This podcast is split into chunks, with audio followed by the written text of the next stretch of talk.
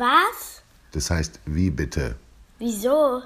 Wie erkläre ich's meinem Kind? Was dunkle Materie ist von Ulf von Rauchhaupt. Ganz ehrlich gesagt, was dunkle Materie ist, weiß kein Mensch. Sicher ist nur, dass sie mit großem D geschrieben wird und dass sie da ist. Vor genau 90 Jahren fiel das einem Astronomen auf, der Galaxienhaufen beobachtete. In einem bestimmten Sinn sind das die größten Objekte im Universum, Ansammlungen von Hunderten bis Tausenden von Sternenwolken, ähnlich unserer Milchstraße, die einander in einem gemeinsamen Schwerefeld umtanzen. Das Problem? Sie tanzen zu schnell. Bei ihrem Tempo muss das schwere Feld, das sie herumwirbelt, stärker sein als jenes, das die Galaxien mit ihren Sternen und Gaswolken selbst erzeugen. Jedenfalls dann, wenn Schwerkraft so wirkt, wie man heute denkt, dass sie wirkt. Wenn das stimmt, muss es inmitten der Galaxien eines Galaxienhaufens eine Zusammenballung von Materie geben, die zwar ein Gravitationsfeld hat, aber kein Licht aussendet und auch keines zurückwirft oder auch nur verschluckt. Sie ist vollkommen dunkel und durchsichtig.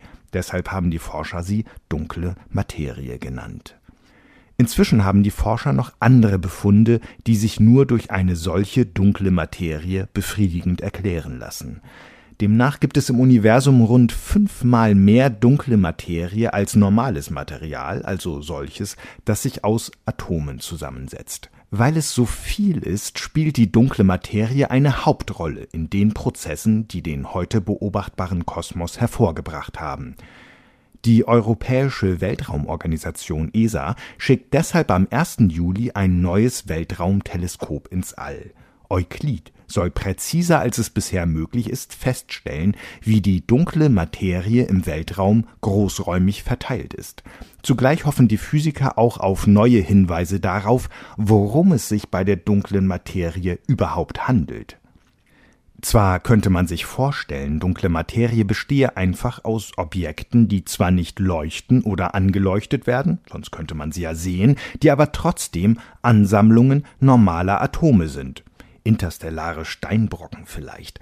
Doch diese Idee können Physiker heute ausschließen, jedenfalls für die größte Menge der dunklen Materie. Es muss sich um etwas ganz anderes handeln. Eine Möglichkeit wäre, dass es Myriaden von schwarzen Löchern sind. Diese Objekte sind für ihre Größe zu schwer, um selbst Licht aus ihrem Gravitationsfeld entkommen zu lassen. So etwas ist theoretisch zu erwarten und es wurde auch schon vielerorts beobachtet. Sehr schwere Sterne kollabieren zu schwarzen Löchern, wenn ihnen der Brennstoff ausgeht. Doch in den Mengen, die nötig wären, um die dunkle Materie damit zu erklären, könnten sie nur auftreten, wenn es sich um Überbleibsel des Urknalls handelte.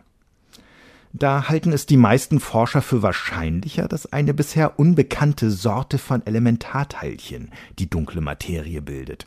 Einen Namen haben sie schon. Axionen nennen die Forscher die bislang nur von ihnen angenommenen Teilchen, die, wenn es sie gibt, sehr leicht sein müssen. Ein Axion wäre rund 100 Milliarden Mal leichter als ein Elektron. In Frage kämen aber auch sehr schwere Teilchen, die trotzdem kaum Wirkung auf Licht oder Atome ausüben. Eine bei Elementarteilchenphysikern lange sehr populäre Theorie hatte genau solche Teilchen vorausgesagt, doch trotz jahrzehntelanger Anstrengung wurden bisher keine solchen WIMs, wie sie auch genannt werden, nachgewiesen. Damit stellt die dunkle Materie die Physiker heute vor eines ihrer größten Rätsel. Größer ist eigentlich nur noch das der dunklen Energie, wieder mit großem D, über die Euklid ebenfalls mehr herausfinden soll. Auch sie füllt den beobachtbaren Kosmos allerdings völlig gleichmäßig.